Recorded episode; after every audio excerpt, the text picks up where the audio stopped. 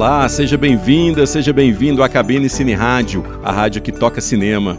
Eu sou Carlos Quintão e hoje a gente vai comentar sobre dois filmes que estão em cartaz, né? Notre Dame, que é uma comédia francesa que está nos cinemas, e Palmer, que é um drama estrelado lá pelo Justin Timberlake, que está disponível no Apple TV Plus. E também no Apple TV Plus está a primeira temporada da série Ted Laço, que a gente também vai falar sobre ela aqui hoje. E se você quiser comentar qualquer um desses títulos, entre em contato com a gente, com a Cabine, através do Twitter, perfil Cabine Cine, ou pelo Facebook, perfil Cabine Cine Rádio. Você pode também mandar seus comentários, suas críticas e suas sugestões pelo e-mail cabinecineradio@gmail.com. E se você gostar do podcast, né, faça uma visita lá no Apple Podcasts e dá sua nota positiva para a gente, porque isso ajuda a divulgar o podcast para outros cinéfilos como a gente.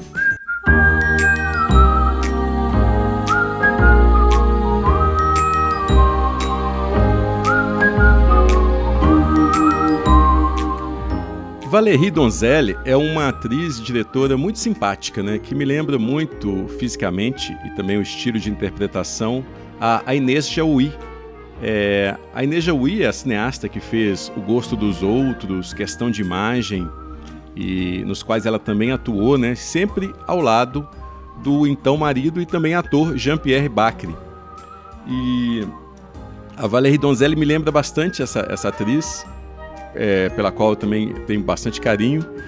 E ela está lançando um filme novo chamado Notre Dame, que é uma comédia que fala sobre uma arquiteta que é vivida pela própria diretora, que está com a vida em frangalhos, mas por acaso ela ganha um concurso para revitalizar uma, uma área nobre em frente à Catedral de Notre Dame. Só que o projeto dela acaba despertando uma grande polêmica entre os moradores de Paris, né, comparável à, à polêmica que que circundou lá a, a, o lançamento da pirâmide do Museu de Louvre, por exemplo. E a Donzelli ela conduz tudo isso com muita leveza, ela inclui toques fantásticos para ajudar a avançar a narrativa, né? inclusive no, no, no lance que leva a, a, a, ela ganhar o concurso, por exemplo. E ela busca com isso também, com esses toques fantásticos, ela introduzir um, um toque poético na, na história. O problema é que ela tem tanto receio, ela parece ter tanto receio em pesar a mão, que fica tudo na superficialidade mesmo, né? Não é muito diferente de várias séries cômicas que a gente acha aos montes aí nos, nos serviços de streaming. E até mesmo as influências nobres da Donzelli, é, enquanto cineasta, ela, elas ficam um pouco esvaziadas. Né? A gente percebe, por exemplo, algumas soluções narrativas que remetem muito a Godard, e principalmente o Godard, da época da, da Nouvelle Vague mesmo. E principalmente eu acho também ao, ao Jacques Demy. O Jacques Demy acho que é a principal influência. Tem muito do Demy na forma como a, a, a, diretora ela, ela usa as cores, ela usa os momentos musicais pontuando a narrativa, inclusive no, no clímax, né? Mas o azar da, da, da, da Donzelli é que estas influências eu acho que elas já foram bastante incorporadas na cultura pop. Então, somente por elas, o filme dela não, se destaca dos, do, das outras produções do gênero. Não ganha uma vida própria. Eu acho que precisaria de algo mais que a cineasta ela não quis ou ela não pôde entregar, né? E Notre Dame é um filme ao qual é, você assiste sem esforço nenhum. Eu gostei, inclusive, de reencontrar a Virginie Ledoyer no papel da irmã. Aliás, a moça não envelhece, é impressionante, né? Ela continua exatamente como quando eu a vi pela primeira vez, lá no início dos anos 90. Eu acho que foi no Mulheres Diabólicas do Chabrol. Bom, tem algumas ideias é, no Notre Dame que sinalizam para algo até mais criativo, né? Por exemplo, o figurino da personagem principal é basicamente o mesmo durante todo o filme e só muda quando ela, enquanto personagem, sai da inércia. E também é sempre bom rever Paris, né? Rever os monumentos, as ruas charmosas, ali da, da, da, das regiões históricas da cidade, ainda mais em tempo de pandemia, que a gente fica preso no apartamento e tudo mais. Mas por mais que seja bom usar o cinema para viajar né, no meio desse isolamento, eu acho que falta ao filme aquela poesia que os grandes cineastas conseguem imprimir as suas abordagens das cidades. Basta comparar, por exemplo, com Manhattan, do Woody Allen. Tem algo ali no Manhattan, em cada fotograma, que nos faz não só admirar os monumentos, admirar os sightseeing da cidade, mas faz a gente sentir a cidade, né? sentir o espírito da cidade. E é desta sensação que eu mais sinto falta é, sem poder viajar fisicamente. Né? Por isso eu preciso do cinema para poder suprir, para preencher essa lacuna. E o Notre Dame, infelizmente, não conseguiu. Bom, da trilha do Notre Dame, então a gente ouve Plus Jamais, composta pela própria Valérie Donzelli e cantada pelo elenco de Notre Dame.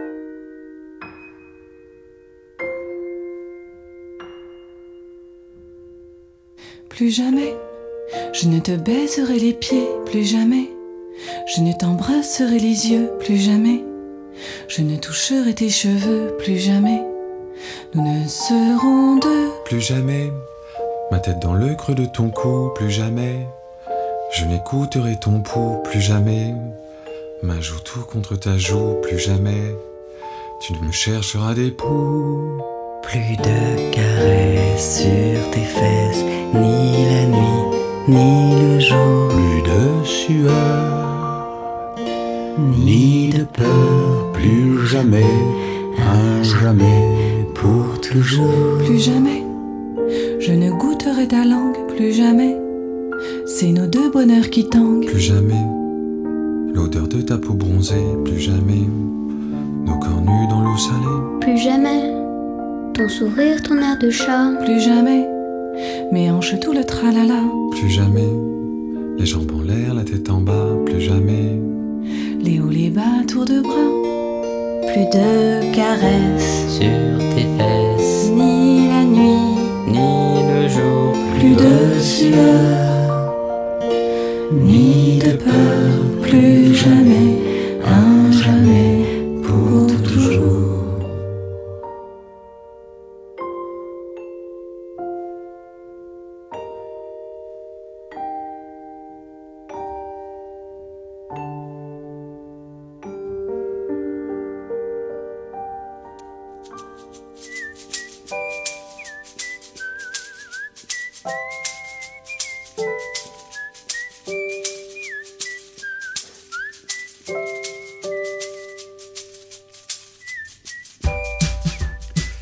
costumo muito falar de séries aqui no, no podcast porque eu estou sempre atrasado com as séries com, com relação ao resto do mundo.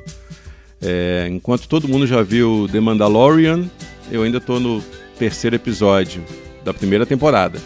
Enquanto todo mundo terminou de ver, é, sei lá, Lost, eu ainda estou lá na, na segunda temporada. Então, enfim, são as realidades da minha vida. Eu sempre priorizo é, os filmes, é, então acabo deixando as séries um pouco de lado e acabo assistindo só quando um episódio quando não tem tempo de ver um filme mesmo.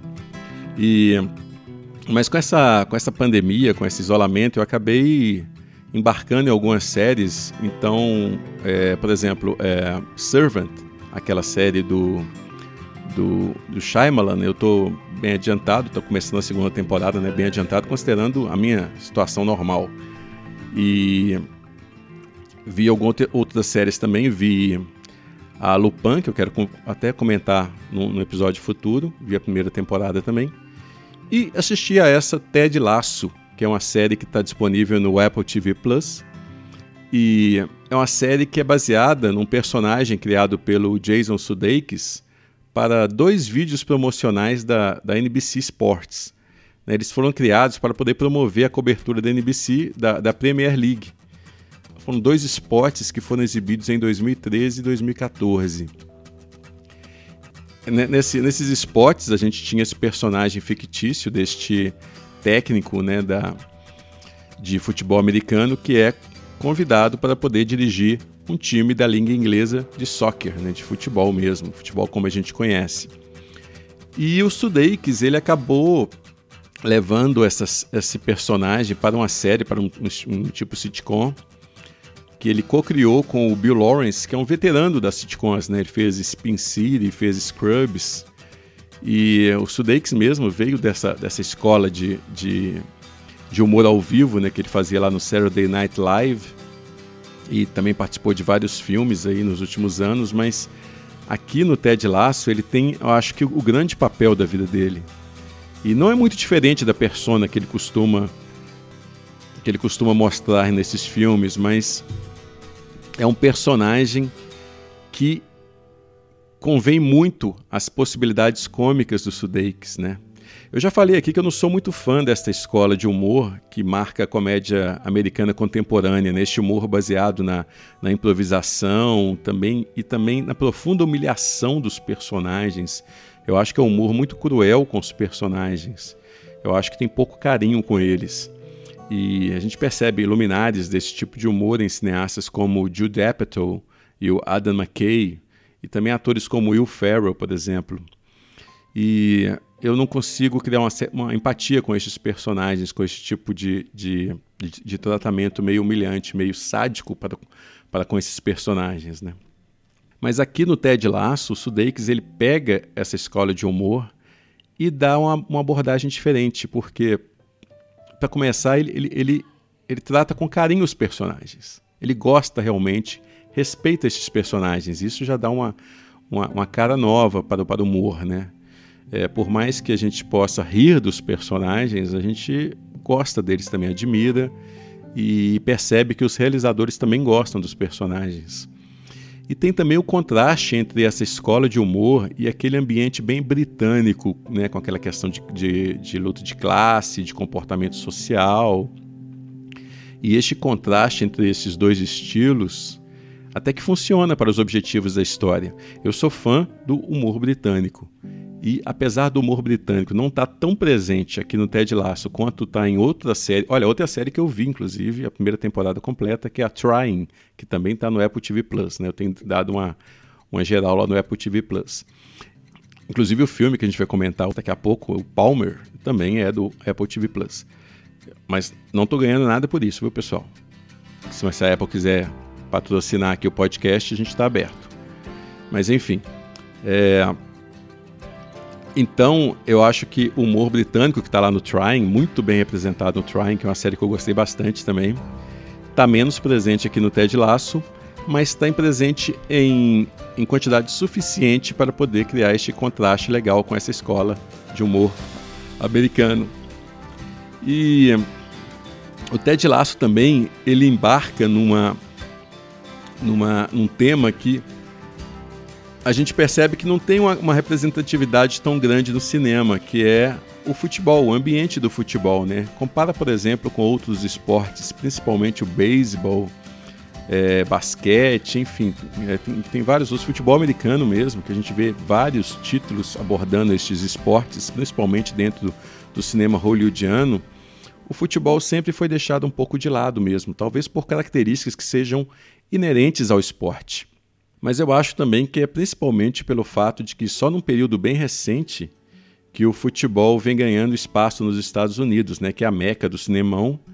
Então, a gente não tem, o fato é que a gente não tem muitas tentativas de representar o futebol na telona.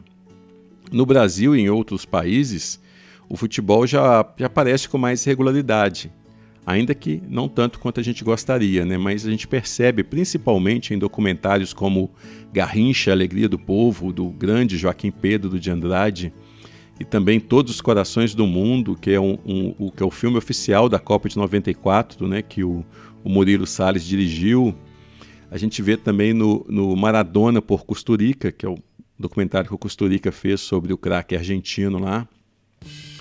E também tem diversos exemplares do gênero né, do, de documentários sobre futebol presentes nos serviços de streaming, contando a história de vários clubes nacionais e internacionais.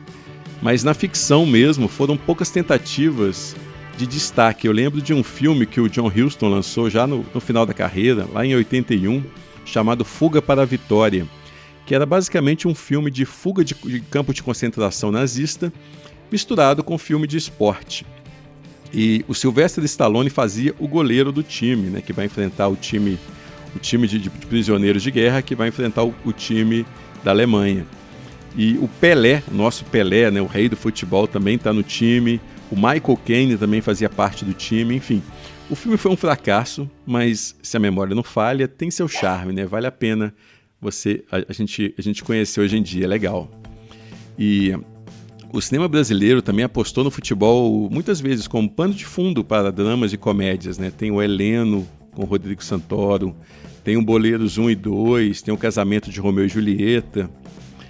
Mas essa abordagem também de usar como pano de fundo também está presente em alguns dramas gringos, como a trilogia Go. E tem os filmes britânicos, né, alguns dramas lá da, da Inglaterra, como o Maldito Futebol Clube, do Tom Hopper, que tem o Michael Sheen fazendo o papel do Brian Clough, né, que é aquele polêmico manager lá do Leeds United. Tem o Hooligans, da Alexi Alexander, que mostra um americano, né? Acho que é o Elijah Wood. Ele, ele mostra esse americano ingressando naquele mundo violento lá dos torcedores ingleses. Mas o drama britânico que eu mais gosto, aliás, eu acho que é o filme de ficção que eu mais gosto que tem o futebol como pano de fundo é o A Procura de Henrique, do Ken Loach, que tem um, que é a história de um carteiro fanático pelo Manchester United. E é legal que ele tem vários problemas pessoais e ele sempre recebe conselhos do grande Henrique Cantona, né, que foi o craque do Manchester United. E o Cantona aparece fazendo ele mesmo, o papel dele mesmo. Ele aparece como se fosse um fantasma para o personagem principal. Mas a abordagem do Ted Lasso é um pouco diferente, porque mostra de forma bem terna, bem cômica até, os dramas particulares dos jogadores e da equipe técnica. A gente tem os bastidores do, do futebol inglês. Claro que de forma bastante ficcionalizada, né, bastante simplificada, bastante destituído de glamour. E a gente tem então os dramas deste, tanto dos jogadores como também do clube que está prestes a cair para a segunda divisão da liga inglesa. E no filme, então a gente tem lá o, o Ted Lasso, que é um, que é um um treinador de futebol americano que se destacou em times amadores nos Estados Unidos. E ele é contratado para poder assumir o time lá, o, o time Richmond, que é um time fictício, que é um time que está passando pela, pela uma situação bem complicada na tabela e também nos bastidores, já que o dono do time ele, ele traiu a esposa e os dois se separaram e a esposa ficou dona do time. Então ela teve que assumir esse papel né, de, de, gerência da, daquele time, na, na, pior fase da história do time. E o time é um, como eu falei, é um time fictício, AFC Richmond. E a Richmond é uma, é uma pequena cidade, né, que faz parte ali da Grande Londres.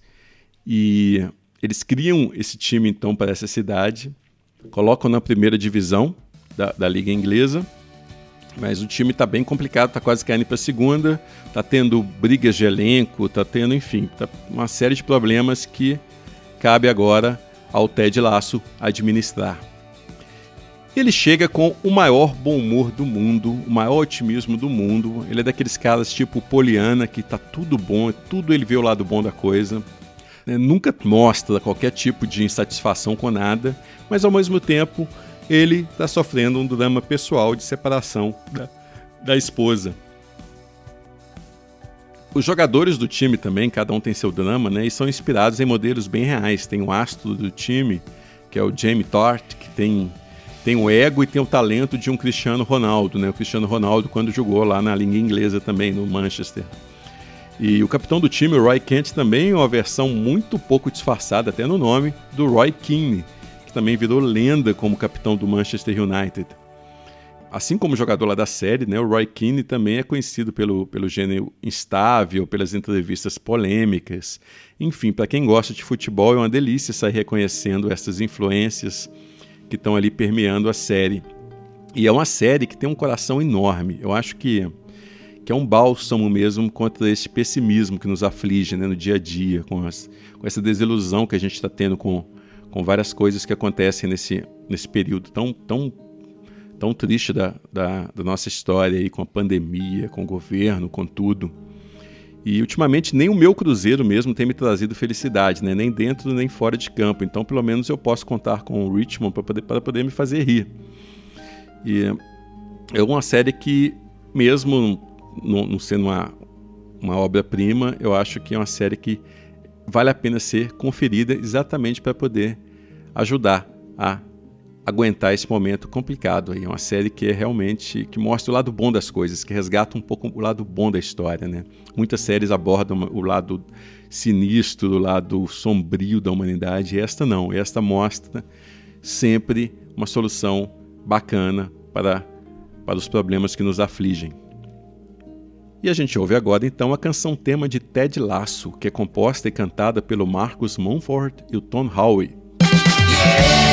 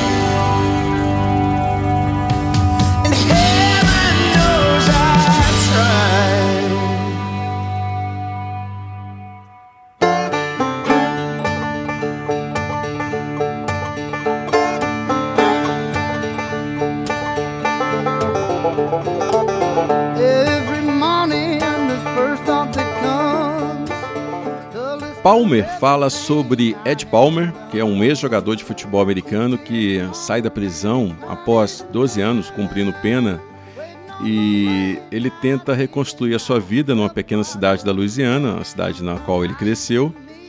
E ele conhece então um garoto de 7 anos que é abandonado pela mãe viciada, né, que é vivida pela June Temple. A June Temple também está no elenco do Ted Lasso, inclusive. E é uma das melhores coisas do Ted Lasso. Enfim, o Palmer, então, e este garoto, eles, o Sam, né, que é o, que é o garoto, eles acabam construindo uma, uma, relação bem bonita de amizade. Só que tem um catch.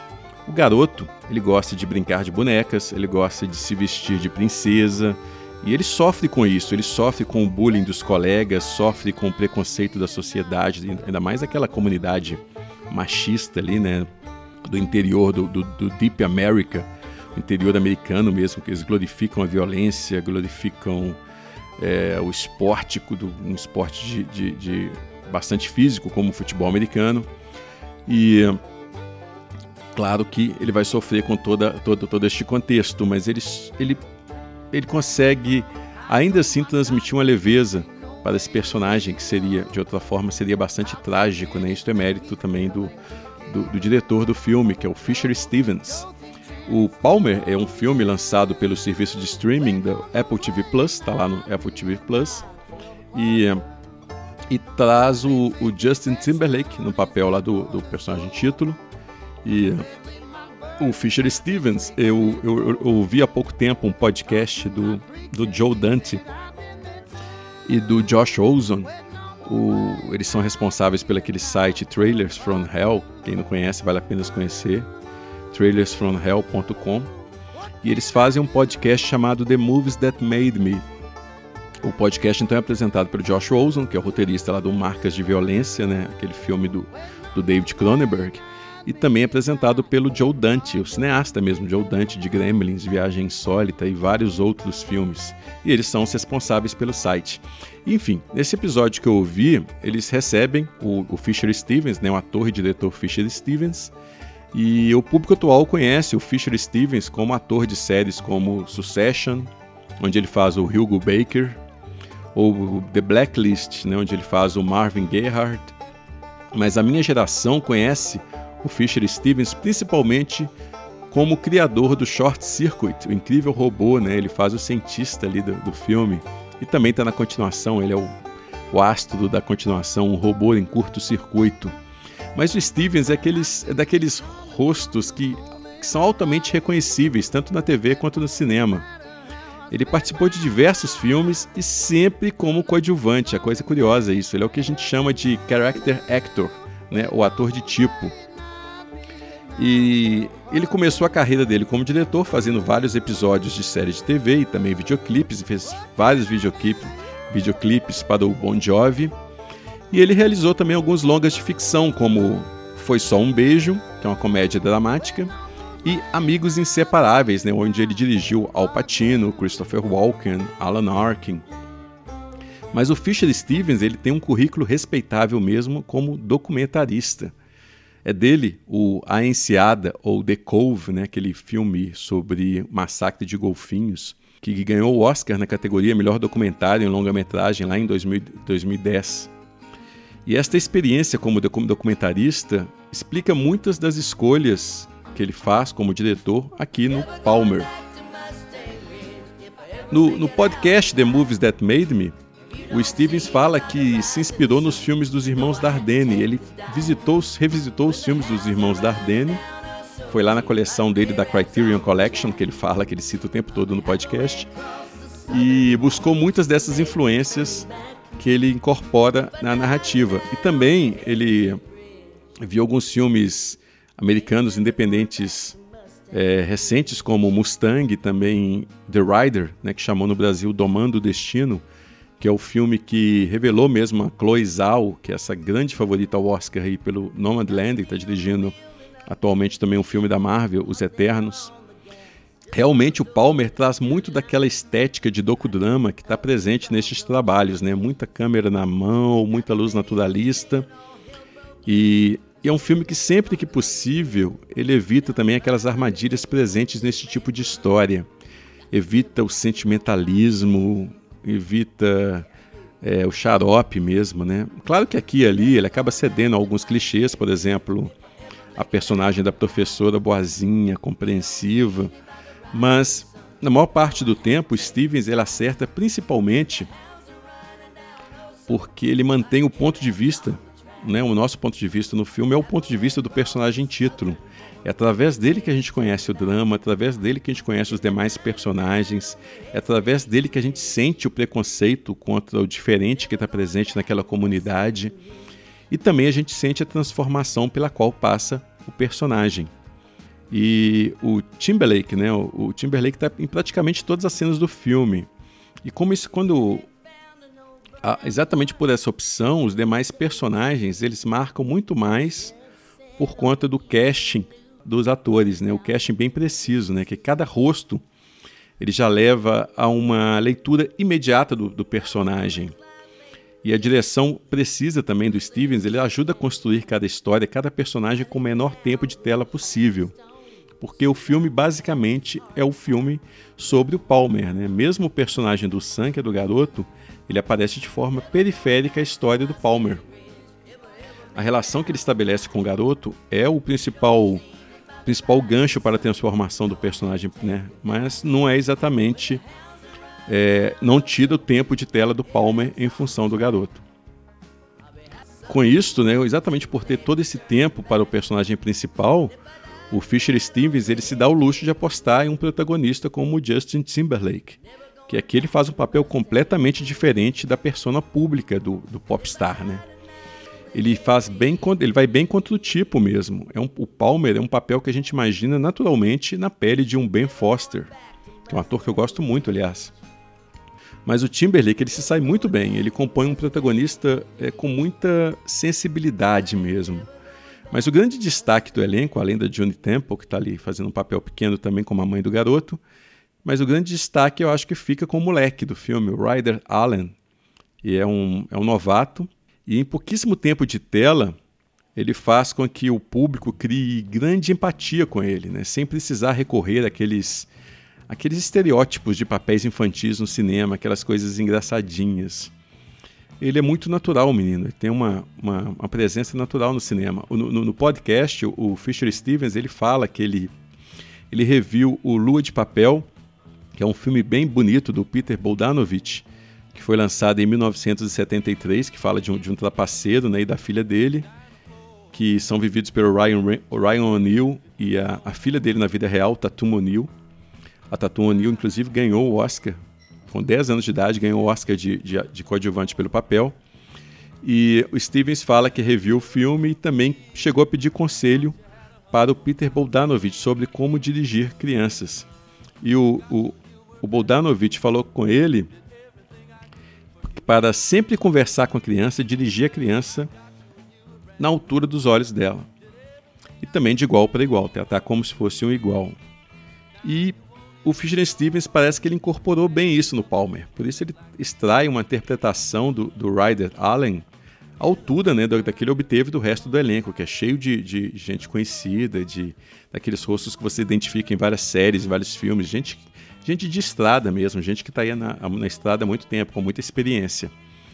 O, o Ryder Allen chegou até a ser indicado ao Critics' Choice Awards como melhor jovem ator né, por esse filme. Enfim, Palmer é um filme bem, um, bem bonito, bem interessante, não particularmente brilhante, mas é um filme que vale a pena mesmo você ver. Que eu acho que tem, tem grandes chances de encontrar um público, um público que vai ser bem fiel a esse filme ao longo dos anos aí. Ele está disponível lá no streaming, no Apple TV Plus. E a gente fica aqui hoje com a canção que fecha Palmer, Redemption, que fala exatamente né, do, da trajetória do personagem. É uma canção escrita e cantada pelo Nathaniel Rateliff. Eu sou Carlos Quintão e até!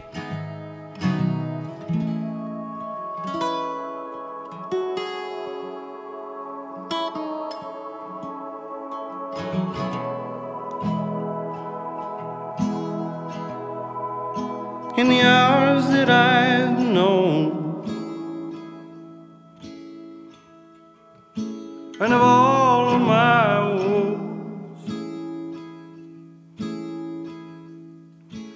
the cause to lay you low.